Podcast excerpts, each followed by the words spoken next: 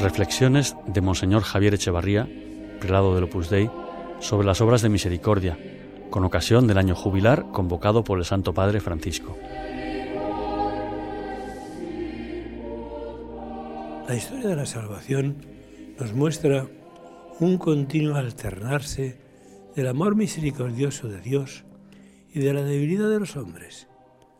Como una madre sigue por la casa a su hijo más pequeño, evitándole peligros o daños, así ha guiado Dios a la humanidad a lo largo de los siglos.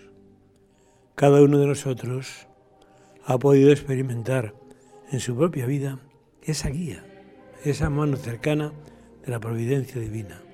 Y por esto, cuántas caídas o equivocaciones en nuestro caminar se han convertido así en ocasiones de encuentro con el Señor. Corregir al que se equivoca nos anuncia una obra de misericordia que el Señor ejerció constantemente, como leemos en los relatos bíblicos. Cada vez que los hombres se empeñaban, y podíamos decir nos empeñamos, en emprender el camino del mal. La historia del pueblo elegido es una clara manifestación de este cuidado divino. En muchas situaciones, Yahvé podría haberlos abandonado de su mano, pero siempre también a veces con castigos y otras con advertencias de los profetas, volvía a atraerlos hacia sí, reencaminándolos por las vías de la salvación. Con la encarnación del Verbo, la misericordia de Dios ha tomado un rostro humano, el de Jesús. Dios se ha hermanado con nosotros para buscarnos uno a uno en nuestras circunstancias, con nuestras características con los muchos o pocos talentos que poseamos. En el Evangelio vemos que Jesucristo no se abstiene de reprender, de corregir a quienes desea conducir por la senda recta, no solo a los fariseos que rechazaban su mensaje, sino también a sus amigos, a Pedro incluso con dureza, cuando el apóstol le insinúa que debe evitar la pasión, o a Marta en Betania con dulzura por preocuparse en exceso de las tareas de la casa. El Señor se debe utilizar en todas las ocasiones el tono y el lenguaje que más convenía a cada persona. Siguiendo el ejemplo del Señor, recordemos que la corrección fraterna, practicada con rectitud, sin humillar, ha sido una ayuda en la Iglesia desde los comienzos. Hermanos, escribió San Pablo a los Galatas, si acaso alguien es hallado en alguna falta, vosotros, que sois espirituales, corregidle con espíritu de mansedumbre, cuidando de ti mismo, no vaya a ser que tú también seas tentado. No señala el apóstol otra cosa distinta, sino el mandato de Jesús. Si tu hermano peca contra ti, vete y corrígele a solas, tú con él. Si te escucha, habrás ganado a tu hermano. Por tanto, la corrección fraterna apunta un deber de todos los cristianos. Cuando alguien nos hace una advertencia para nuestro bien, hemos de ver ahí una manifestación de la misericordia divina, que se sirve de instrumentos humanos con el fin de guiarnos por el camino del bien. En un primer momento, quizás nos resulte amarga, poco agradable. El orgullo puede impulsarnos a rebelarnos, a buscar excusas que siempre son fáciles de hallar. Sin embargo, si se considera en la presencia de Dios esa advertencia, surgirá el agradecimiento sincero, porque alguno se ha tomado la molestia de advertirnos un error que no habíamos percibido. No subestimemos aquí el poder de la misericordia, ya que una corrección fraterna, aceptada con humildad, puede consolidar una relación, reforzar una amistad, evitar futuras complicaciones o ser el punto de inicio de una nueva etapa en la vida.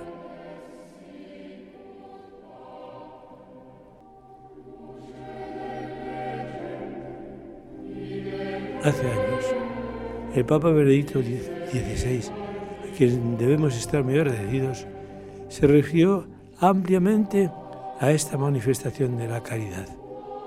Hoy somos generalmente muy sensibles, decía, al aspecto del cuidado y de la caridad en relación al bien físico y material de los demás, pero callamos casi por completo respecto a la responsabilidad espiritual con los hermanos.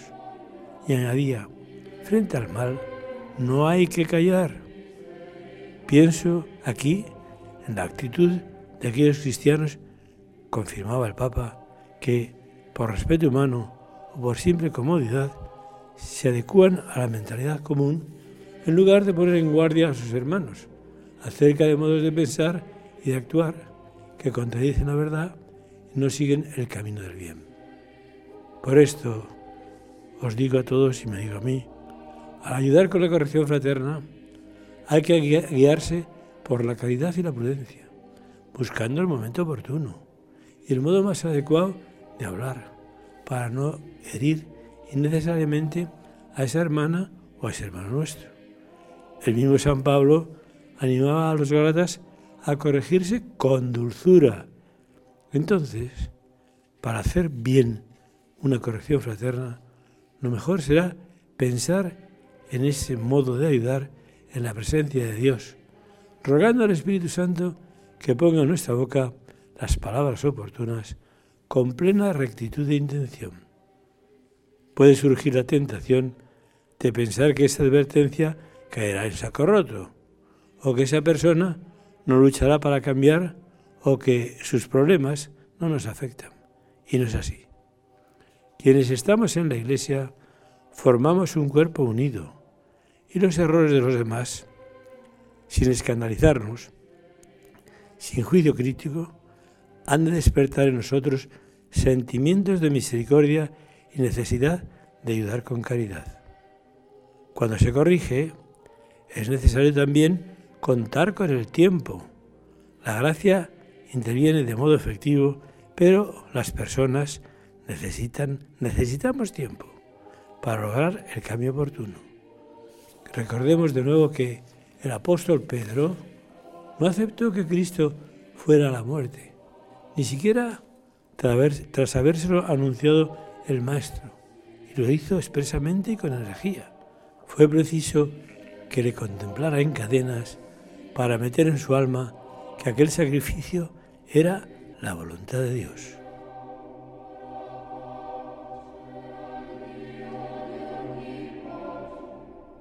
Quizá también a nosotros nos ocurra que tras haber corregido a alguien, su actitud no mude y persista en el error. En esos casos, recemos por esa persona, que es la oración el primer y principal modo de ayudar. Una vez plantada la semilla de la misericordia, hay que regarla siempre con oración, con paciencia y cariño humano. Y así esa semilla germinará y dará fruto. Consideremos además que con la práctica de la corrección fraterna se combaten eficazmente las habladurías y los comentarios irónicos que tanto daño causan en las relaciones familiares y sociales. Este puede ser un buen propósito para el jubileo de la misericordia. Evitar hasta la más pequeña crítica a nuestros parientes o amigos, a los superiores y a quienes dependen de nosotros, a conocidos y desconocidos. Puede parecernos tarea no fácil, pues a lo largo de la jornada quizá se presentan numerosos roces y malentendidos.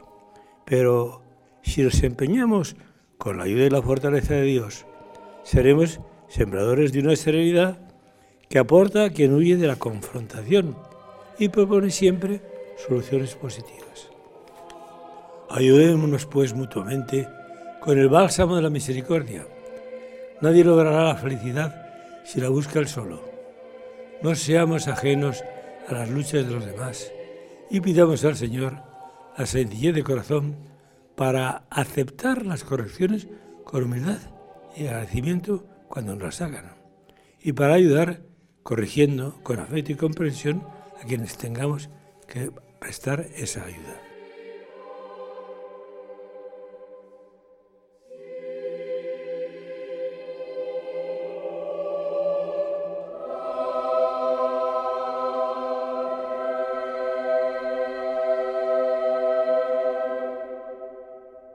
Este audio ha sido ofrecido por la Oficina de Información del Opus Dei en Internet